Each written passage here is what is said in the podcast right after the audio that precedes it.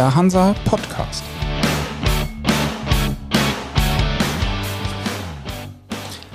Moin aus Hamburg zur nächsten Folge vom Hansa Podcast.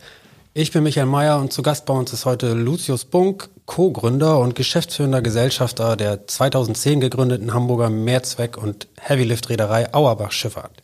Moin, Herr Bunk. Guten Morgen, freue mich da sein zu können. Kommen Sie gerade aus dem Büro oder aus dem Homeoffice? Wie regeln Sie das bei Auerbach? Tatsächlich aus dem Büro ist eine sehr akute Frage, mit der wir uns auch fast täglich auseinandersetzen. Die Nachrichtenlage ändert sich ja da gefühlt stündlich. Ähm, wir haben uns zunächst entschieden, bei unserer 50% Besetzung zu bleiben und erstmal abzuwarten, wie es weitergeht.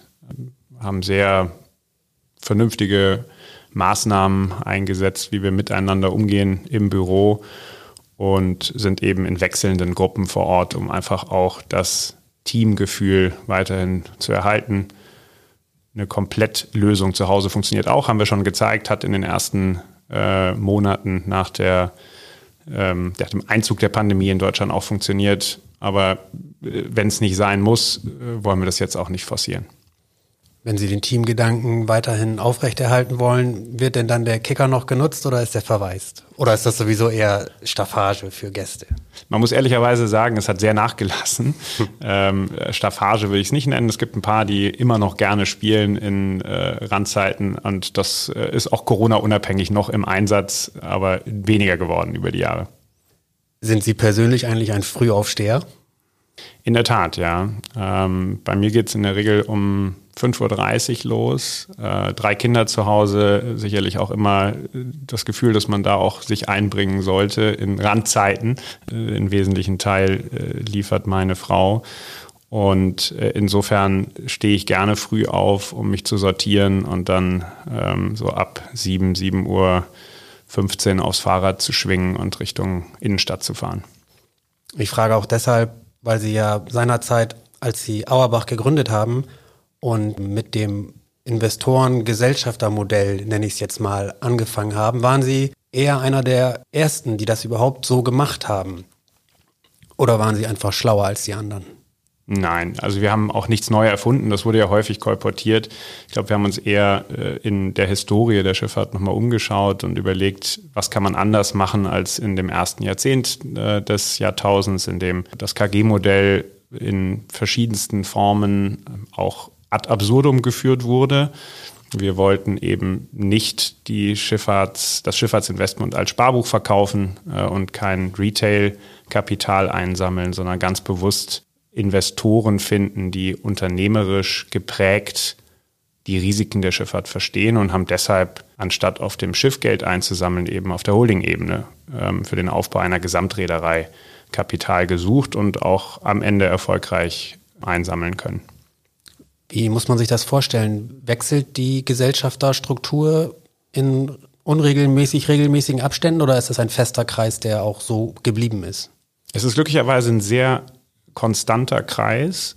Ähm, wir haben es trotz sicherlich schwieriger zehn Jahre geschafft, die Gesellschafter bei der Stange zu halten, beziehungsweise so eng ähm, an unseren Entwicklungen teilhaben zu lassen, dass wir äh, hier sehr viel Unterstützung auch in schwierigen Phasen erhalten haben. Es gab Kapitalerhöhungen zwischenzeitlich, ähm, auch die Aufnahme weiterer Gesellschafter, aber äh, das muss man sich nicht so vorstellen, dass wir jetzt alle zwei, drei Jahre äh, wieder einen komplett neuen Gesellschafterkreis hatten, sondern es ist nach wie vor die überwiegende Zahl der Gründungsgesellschafter äh, an Bord plus zwei, drei weitere. Sie waren aber auch in einer anderen Thematik sehr früh dran, als es um Crowdinvesting ging, als Sie sich bei Marvist mit beteiligt haben. Auch wenn das vielleicht noch nicht so zum Durchbruch gekommen ist, dieses Produkt Crowdinvesting für die Schifffahrt. Ist das etwas, was für Sie auch in Zukunft in Frage kommt? Ganz bestimmt. Also wir müssen uns kreativ mit Finanzierungsmöglichkeiten auseinandersetzen. Die Zukunft der Schifffahrt in Deutschland, aber auch global hängt sicherlich sehr stark davon ab, dass wir alternative Finanzierungsmöglichkeiten sowohl im Debt-Bereich, also äh, was die Darlehensstrukturen angeht, als auch auf der Eigenkapitalseite beschäftigen. Insofern sind wir sehr froh, dass wir seinerzeit als Versuchskaninchen äh, im Prinzip mit Marvest kooperiert haben. Beteiligt sind wir nicht, also wir haben äh, keine Gesellschaftsanteile jemals gehalten, sondern haben bewusst mit dem Gründer ähm, äh, das erste Projekt strukturiert und äh, eines unserer Schiffe äh, platziert. Das hat ja am Ende auch erfolgreich funktioniert. Und gut, im Augenblick ist die Marktlage nicht nur aufgrund von Covid einfach nicht ganz leicht und es wird sicherlich ein bisschen Zeit brauchen, bis sich diese alternativen Modelle auch durchsetzen. Aber wir sind davon überzeugt, bei dem Rückzug der klassischen Finanzierungsinstitute, der Commercial Banks und auch, wenn man jetzt nochmal zurückschwenkt auf die ersten zehn Jahre des Jahrtausends, der KG-Markt, der so nicht mehr existiert, irgendwoher muss das Kapital zukünftig kommen, wenn man Flottenerneuerungen darstellen will und äh, die Schifffahrt am Standort Deutschland weiter betreiben möchte. Insofern bin ich sehr froh, dass es ähnliche Initiativen in Hamburg gibt und wir sind da auch jederzeit wieder bereit, äh, uns als Frühphasenunterstützer mit einzubringen. Stichwort Finanzierung und Partner. Wäre es für Sie eine Option, einen institutionellen Investor an Bord zu holen? Ja, auch das haben wir schon getestet. Vor zweieinhalb Jahren hatten wir mal einen wirklich großen ähm, Deal, äh, den wir lange bearbeitet haben, über viele Monate, ähm, wo wir mit amerikanischem institutionellen Kapital zusammengearbeitet haben äh, und es um eine große Flottenfinanzierung äh, ging. Die ist letztendlich gescheitert an vielerlei Faktoren. Das hat häufig auch mit Timing zu tun. Aber wir sind offen für Wachstum in jedwede Richtung. Ähm, ich glaube, was wir festgestellt haben in den zehn Jahren ist, dass äh, man mit organischem Wachstum mal ein Schiff kaufen, dann wieder eins verkaufen, einen Schritt weit kommt, aber dass die Konsolidierung ohne Alternative ist nach vorne, dass äh, es immer größere Einheiten geben wird und äh, die Wettbewerbsfähigkeit auf Dauer schon auch eine gewisse Grundsubstanz benötigt. Deswegen gucken wir uns weiterhin um und sind da äh, offen für verschiedenste Modelle. Das haben wir in der Vergangenheit so gemacht und da gibt es keine Red Flags. Sie sprechen wahrscheinlich von dem großen Paket, über das viel gesprochen wurde in der Branche, als es um die Flotten aus der NordLB und auch der HSH Nordbank ging. Letztlich haben Sie ja nicht den Zuschlag bekommen, wie Sie selbst sagen. Woran hat es gelegen? Oder hat es vielleicht auch daran gelegen, dass Auerbach selbst eine relativ kleine Reederei ist im Vergleich zu anderen, dass der Investor gesagt hat, okay, mit dem Setup kann ich nicht gut arbeiten? Nee, also auf der Investorseite gab es bis zum Schluss kein, äh, keine Vorbehalte. Ähm, wir haben da äh, über viele Monate gemeinsam das Thema vorbereitet. Also es ging weniger um die Frage, können wir das stemmen, zumal wir immer gesagt haben, dass wir äh, das Wenn dann auch mit anderen Partnerreedereien, was das technische Management angeht, etc. machen wollen und eben nicht ähm, den Anspruch hatten, von jetzt auf gleich äh, das Wachstum zu verdoppeln und äh, zusätzliche Leute mit reinzunehmen, sondern ganz klar Schritt für Schritt. Ähm, es gab andere Faktoren, die am Ende eine Rolle gespielt haben. Äh, rund um diese Portfolien ist auch viel politische, ähm, politischer Wirbel entstanden und in letzter Konsequenz muss man sagen, wahrscheinlich auch gut so, dass es dann anders gekommen ist. Weil der Markt sich nicht so entwickelt hat, wie es nötig gewesen wäre. Ich denke, weil es vor allem auch in der Umsetzung nach dem Abschluss eines Deals folgt ja immer die Umsetzung, äh, weil es natürlich auch in der Umsetzung eine Komplexität gehabt hätte, ähm, die uns sehr viel intensiver und länger beschäftigt hätte ähm, und wahrscheinlich einfach für die Gesamtstruktur, für alle beteiligten Parteien große Schwierigkeiten mit sich gebracht hätte. Sie sprechen auch den Markt an, der auch einer gewissen Konsolidierung unterliegt, die, ich nenne sie jetzt mal die große MPP-Branche, ist im Vergleich zu anderen Schifffahrtssegmenten jetzt nicht riesig, aber dafür sehr stark diversifiziert. Und im Moment gibt es einige Konsolidierungsschritte, Übernahmen, Fusionen, Kooperationen. Ist das auch etwas für Auerbach? Müssen und wollen Sie aktiv werden, sich mit jemandem zusammentun?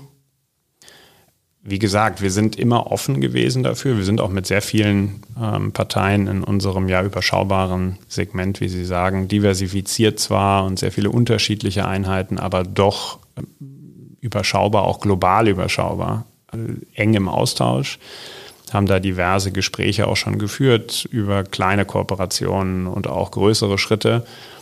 Da muss am Ende alles zusammenpassen, damit man sowas macht und ähm, vielleicht auch äh, mal Teileinheiten operativer Natur zusammenlegt oder die Wertschöpfungskette erweitert, weil man sagt, also äh, jenseits von Beräderung ist vielleicht auch das kommerzielle Management, die Befrachtung interessant. Ähm, also es ist äh, jetzt auch nichts Geheimnis äh, umwittertes, dass äh, wir an der Stelle immer offen sind für Gespräche. Und ich glaube, wenn man so auf die nächste Dekade schaut, man muss ja auch überlegen, was hat man für Ziele? Ist das einfach Substanzerhalt oder will man weiter nach vorne schreiten? Und für uns ist es definitiv so, dass wir sagen, wir haben jetzt eine solide Basis erreicht, aber darauf gilt es aufzubauen. Also es wird schon schwer genug, äh, die zu erhalten, weil wir natürlich äh, in unserem Segment auch eine alternde Flotte haben und äh, die Erneuerung dieser Flotte eine große Herausforderung wird für alle Beteiligten. Aber man muss einfach ähm, in größeren Einheiten denken, aus meiner Sicht. Das ist genau die Frage. Auerbach ist ein mittlerweile etabliertes Unternehmen, aber nach wie vor verhältnismäßig klein. Haben Sie genug Verhandlungsmacht, wenn Sie im Markt agieren? Oder ist es dann vielleicht sogar auch kurz- oder mittelfristig nötig, dass Sie das ändern? Ja, wir haben heute 15 Schiffe, davon ist ein Teil äh, in Drittbereederung, ähm, zwei Drittel sind im Eigentum. Äh, damit sind wir wahrscheinlich nicht klein, aber jetzt nun auch nicht signifikant groß. Ähm, man kann in unserem Segment da schon an vielen Stellen, gerade weil wir Typschiffe haben, ähm, auch sehr vernünftig mit den Operatoren äh, im direkten Austausch verhandeln. Äh, aber inwieweit wir dann in einer möglichen Kooperation oder Verschmelzung oder was auch immer man sich überlegen kann, Junior- oder Senior-Partner oder was weiß ich werden. Also darüber spekuliere ich nicht. Am Ende geht es um die Frage, passt es zusammen und kann man sich prinzipiell vorstellen und ist eins plus eins mehr als zwei? Äh, und wenn man zu dem gemeinsamen Schluss kommt, dass das so ist, dann kann das durchaus was sein, was auch Sinn macht. Organisches Wachstum betrifft ja auch die Flotte. Sie haben zuletzt zwei Schiffe aus dem ehemaligen Torco-Betrieb übernommen. Gleichzeitig haben Sie ein Schiff an Splithoff abgegeben. Gibt es denn noch genug Geld in der Schatulle für weitere Schiffstransaktionen? Oder ja. müssen Investoren vielleicht nochmal nachschießen? Also es ist eine Kombination aus beiden, hängt natürlich immer davon ab, welche Ambitionen man äh, definiert. Äh, Wenn es jetzt beispielsweise darum geht, eine Flottenerneuerung herbeizuführen und wirklich wieder äh, neu zu bauen, wird man selbstverständlich äh, nochmal neu Kapital auch akquirieren müssen. Das sind Volumina und das ist sicherlich auch einer der guten Gründe, warum die meisten da sehr zurückhaltend sind, was ja dem Markt auch hilft, dass die letzten zwei, drei Jahre da wenig passiert ist. Im unserem Segment ja schon viel länger, äh, im Prinzip seit sechs, sieben Jahren, äh, bis auf ein, zwei Ausnahmen eigentlich gar nichts bestellt wurde. Aber irgendwann müssen wir uns äh, in unserer Nische genau damit auseinandersetzen. Das gilt nicht nur für uns, sondern für die Wettbewerber auch. Und spätestens dann stellt sich die Kapitalfrage für alle. Also äh, das ist schon ein Thema, wo man dann nochmal deutlich drüber nachdenken muss, wie man das gestaltet bekommt. Sie sprechen es selbst an. Wann immer wir mit Akteuren aus Ihrer Branche sprechen, geht es über kurz oder lang immer um das Thema Flottenmodernisierung. Und im Prinzip sagen alle, wir müssen uns modernisieren. Wir können so nicht weitermachen. Die Schiffe sind alt. Die Schiffe sind nicht energieeffizient. Gleichzeitig passiert aber sehr wenig auf dem Neubaumarkt. Sie sagen auch, wir müssen jetzt langsam mal aktiv werden. Wann kann man denn damit rechnen? Tja, also hängt natürlich auch immer sehr damit zusammen, woran glaubt man in Bezug auf Charterratenentwicklung, ähm, sieht man den Trend in eine Richtung gehen, in der man äh, eine solche Investition auch rechtfertigen kann. Ähm, es gibt kaum bis keine Gesellschaften aktuell, die sich langfristig ähm, auf einen Chartervertrag einlassen, sondern eher kurz fahren, weil sie nicht sicher sind, klar, Covid-19 noch verstärkt, aber auch äh, davor zu sagen, naja, was in zwölf Monaten ist, weiß ich heute noch nicht. Also es müssen sich schon im Sentiment noch ein paar Themen drehen oder man geht wirklich klassisch ins Asset Play Risiko und bestellt einfach. Äh, das ist allerdings eine ganz, ganz schwierige Thematik. Also dafür Leute davon Leute zu überzeugen, da müssen schon Indikatoren da sein, warum man glaubt, dass äh, gerade die Supply-Seite sich irgendwann so radikal ausdünnt, dass sich das lohnt. Man müsste potenzielle Partner überzeugen, das sehe ich ein. Wie sehen Sie persönlich das denn? Wären Sie bereit, dieses Risiko einzugehen fürs Asset Play?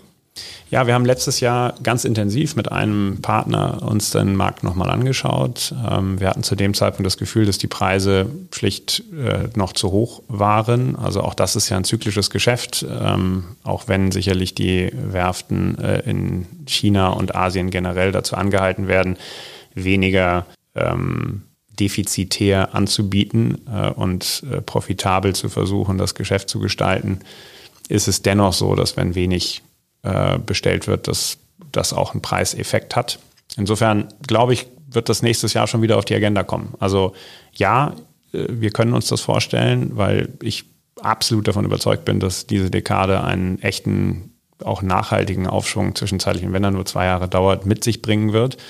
Und diejenigen, Warum? die dann ähm, die Tonnage haben, die modern ist, die werden sicherlich da sehr stark von profitieren weil das äh, Flottensegment äh, eine Altersstruktur hat, die irgendwann zu einem Mismatch zwischen Angebot und Nachfrage führen wird. Klassisch das, was man in der ersten äh, Semester Volkswirtschaftslehre irgendwie mitnimmt. Ähm, das ist ja in der Schifffahrt seit hunderten Jahren so und ich glaube, das wird uns auch hier wieder helfen, irgendwann.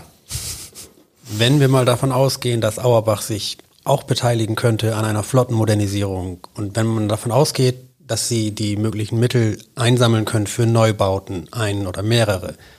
In welche Richtung würde das gehen? Haben Sie was Bestimmtes im Kopf? Haben Sie vielleicht sogar eine bestimmte Innovation im Kopf, die Sie unbedingt dann integrieren wollen würden? Das ganze Thema Neubau hat natürlich, und äh, darauf wird die Frage in Teilen abzielen, die zusätzliche Herausforderung, dass wir ein Megatrend Klimawandel äh, zu bespielen haben als Schifffahrtsindustrie und äh, heute die Entscheidung treffen müssen, welche Antriebssysteme bauen wir in ein neues Schiff, äh, wenn wir äh, vermuten müssen, dass in 15 Jahren Regularien ganz andere sind als heute, ähm, dass man auf klassische Antriebssysteme nicht mehr setzen kann. Das ist definitiv für viele auch ein weiterer Hinderungsgrund, sich da aktiv jetzt zu, auseinanderzusetzen, weil die Technologien schlicht noch nicht so weit sind, dass man die ähm, grüne Alternative ohne weiteres bauen kann. Äh, man kann natürlich relativ äh, effizienter unterwegs sein, aber ist dann immer noch mit Verbrennungsmotoren im Einsatz. Man kann Hybrid gestal gestalten etc. Aber was sich langfristig durchsetzt, ist sehr, sehr schwer zu sagen. Ähm, und äh, da äh, heute ein Schiff in Auftrag zu geben, was in 23 geliefert wird und was dann in 38 äh, 15 Jahre alt ist, wenn die Welt vielleicht ähm, schon wieder eine ganz andere ist, was äh, Vorgaben angeht. Das birgt enorme Risiken. Ist auch ein Grund, warum wir uns mit dem Thema ähm, unabhängig von der Bestellung von Neubauten einfach intensiver auseinandersetzen und bewusst draufschauen, was sind da für Entwicklungen im Markt. Ähm, ich denke aber, da wird die Zeit für den global eingesetzten Trump äh, äh, das Trump-Schiff noch äh, eine Weile dauern, bis wir da wirklich Antriebssysteme haben, die die neuen Anforderungen vernünftig erfüllen. Das klingt eher pessimistisch. Ähm, ich glaube, man muss schrittweise vorgehen. Pessimistisch vielleicht in dem Sinne, dass, also erstmal finde ich es optimistisch, weil es natürlich eine zusätzliche Barrier of Entry gibt und äh, das dazu führt, dass wir wahrscheinlich länger mit der Bestandsflotte ähm, unterwegs sein werden, rein betriebswirtschaftlich betrachtet ähm, es nicht die ganz große Rutsche an neuen Schiffen geben wird. Ähm, und dann, denke ich, muss man einfach in Schritten denken und eher äh, im Short-Sea-Bereich die Innovationen testen. Äh, es gibt ja auch auf der Straße und in anderen äh, Mobilitätssektoren ähm, darum, dass natürlich immer die Frage ist, äh, wie weit komme ich mit den neuen Technologien? Und gerade unser Geschäft, was ja nicht Linie ist, was also auch immer noch die Frage aufwirft, wo ist das Schiff gerade? Habe ich da dann Zugang zu der alternativen, zu alternativen Treibstoff? Ähm, ist sicherlich nicht das Erste, was sich eignet, um neue Technologien äh, auszuprobieren. Dann werden wir wohl noch ein bisschen Geduld haben müssen mit einer großen, sprunghaften Modernisierung der Flotte. Wenn Sie selbst über die politischen Vorgaben sprechen, die äh, immer wieder an die Schifffahrt herangetragen werden. Das ist ja auch immer wieder ein Thema, was in der hiesigen Branche in Deutschland auch vorangetrieben wird. Wie sehen Sie als Hamburger Reederei mit Wurzeln in Haaren an der Ems, nenne ich es jetzt mal, eigentlich die Debatte um den Schifffahrtsstandort Deutschland, um das Cluster und die Unterstützung seitens der Politik? Wie ist Ihre Meinung dazu? Also wenn man die Fakten anschaut, hat natürlich der deutsche Standort gelitten, äh, schlicht was die Anzahl der Schiffe angeht, die jetzt verloren äh, gegangen sind über die letzten drei, vier, fünf Jahre. Das ist ja signifikant. Ähm, reden wir schon über eine Reduzierung um ein Drittel und mehr. Ähm, politische Unterstützung.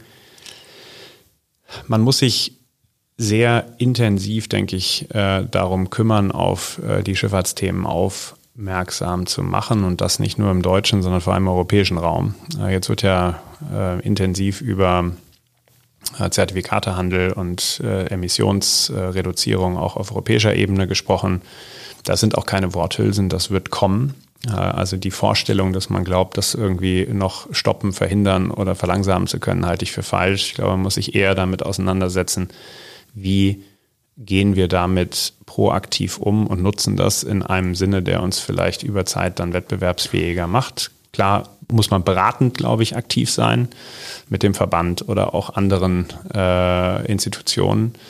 Äh, aber es ist enorm wichtig aus meiner Sicht, ähm, die Schifffahrtsbelange, die nicht per se auf der politischen Landscape äh, vorhanden sind, äh, publik zu machen, seinen Beitrag zu leisten. Könnte das denn sein, dass wir sie vielleicht künftig auch in politischer Form, in politisch in Anführungszeichen sehen, in politischer Funktion, sei es auf Verbandsebene oder auf anderer Ebene, um die Interessen der Schifffahrt publik zu machen und deutlich zu machen? Also ich bin seit sechs Jahren inzwischen mit der Handelskammer in dem Ausschuss Hafen und Schifffahrt und ähm, seit Anfang des Jahres auch als kooptiertes Mitglied im Verband Deutscher Räder im Verwaltungsrat. Ähm, äh, damals ist jemand ausgeschieden und ich wurde gefragt, ob ich mir vorstellen kann, da mitzuwirken. Ich finde, da sind sehr viele engagierte äh, Menschen unterwegs, die versuchen eben genau dieses politische Thema zu bespielen, ähm, was, wie gesagt, aus meiner Sicht eine enorm, enorme Bedeutung auch hat. Insofern ja, ich sehe eine Verantwortung, die man auch als Unternehmer miterfüllen sollte. Ähm, darüber hinaus habe ich jetzt keine Ambitionen. Es geht mir darum, konstruktiv ähm, mitzuwirken äh, und jetzt nicht äh, jenseits davon irgendwelche Ämter zu bekleiden. Ähm, das ist nicht meine Ambition. Sie wirken in der Öffentlichkeit stets relativ gefasst und sehr ruhig, so zumindest der, der Eindruck. Ich will gar nicht die Klischeefrage stellen, ob das was mit Ihrem Sinologiestudium zu tun hat, aber was bringt Sie denn überhaupt aus der Ruhe? Das ist eine spannende Frage. In, in der Tat äh, kommt das sehr selten vor, muss ich ehrlicherweise sagen. Gut, Sinologie, äh, vielleicht ist es dann eher die Philosophie, die die Leute damit in Verbindung bringen. Ähm, für mich äh, schon ganz früh und ob das das Studium war, man wählt wahrscheinlich eher das Studium aufgrund von Grundveranlagungen und nicht umgekehrt. Ähm, äh, dieses Thema, mh, die Amplituden äh, der Emotionen oder auch die Amplituden der Überzeugung, das klassische 1-0, es ist richtig oder falsch und dazwischen gibt es wenig. Das hat es in meinem gesamten Studium und auch davor nicht wirklich gegeben. Für mich ist es immer ganz, ganz viel grau und äh, am Ende ist halt die Frage, was äh, bringt uns zum Ziel und nicht die Frage, habe ich recht oder habe ich Unrecht. Ähm, sehen wir jeden Tag in der Schifffahrt, äh, sind sehr viele Emotionen involviert. Ähm, für mich ist klar, gibt es dann einen Schaden oder äh, wir haben irgendwelche Auseinandersetzungen, weil unterschiedliche Meinungen da sind. Ähm, ich denke, äh, das Entscheidende ist, ist, dass äh, der Dialog funktioniert. Ich bin gestern gerade äh, ähnlich gefragt worden, ähm, wie nehme ich die Zusammenarbeit in unserer Branche wahr und zwar auch nischenübergreifend. Und ich finde, wenn etwas funktioniert, dann ist es, dass man sich wirklich hinsetzen kann und konstruktiv über Themen reden kann, dass es den Handschlag immer noch gibt, wenn man entsprechend vorgebaut hat. Ähm, insofern, ich halte nicht viel davon, äh, die Extreme äh, auszutesten. Es passt einfach auch nicht so richtig zu meiner äh, Vita oder dem Charakter. Ich hab's, äh, es passiert nicht wirklich. Würden das Ihre Mitarbeiter auch so unterschreiben? Was denken Sie? Davon gehe ich aus, ja. Was kann man denn, wenn man Philosophie, Sinologie studiert, was ziehen Sie daraus für Ihr Alltagsgeschäft in der Schifffahrt? Na, ich habe glücklicherweise noch ein bisschen äh, Wirtschaft mit dazu studiert. Da haben dann mein Vater darauf bestanden, weil er sagte, also das ist vielleicht auch ein bisschen zu viel Orchideenfächer. Ähm, äh, das heißt, die VWL hat da auch noch äh, Unterschlupf gefunden. Aber was schließe ich daraus? Also Philosophie war für mich eine Passion. Äh, das wollte ich studieren und ähm, daraus habe ich sehr, sehr viel äh, gelernt über Interaktion zwischen Menschen, Rhetorik, ähm, die Frage, wie viele Sichtweisen man auf den gleichen Aspekt haben kann, die alle eine gleichermaßen starke Relevanz haben können und am Ende die Notwendigkeit besteht, daraus eine Synthese zu finden. Ähm, das ist, glaube ich, ein ganz wesentlicher Aspekt, äh, der für ein jetzt zumindest in meinem unternehmerischen Handeln äh, mir an vielen Stellen geholfen hat, zu sagen, klar, ich versuche mich mal in seine Position rein zu versetzen, dass er das so und so betrachtet, weil äh, das äh, in seinem Interesse auch sich so widerspiegelt, vollkommen nachvollziehbar. Jetzt müssen wir irgendwie eine Lösung äh, finden, um dann gemeinsam gesichtswahrend oder äh, jeder mit einem Teilinteresse äh, wieder herauszukommen. Also das hat mir sehr stark äh, geholfen und ich bin da auch nach wie vor wahnsinnig interessiert, weil es einem viel über intrasubjektive äh, Dynamik äh, lehrt, die einfach ja, im täglichen Leben durchaus hilfreich ist.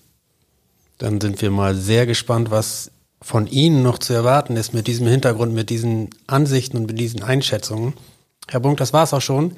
Vielen Dank für den Besuch und das interessante Gespräch und ich sage Tschüss, bis zur nächsten Folge.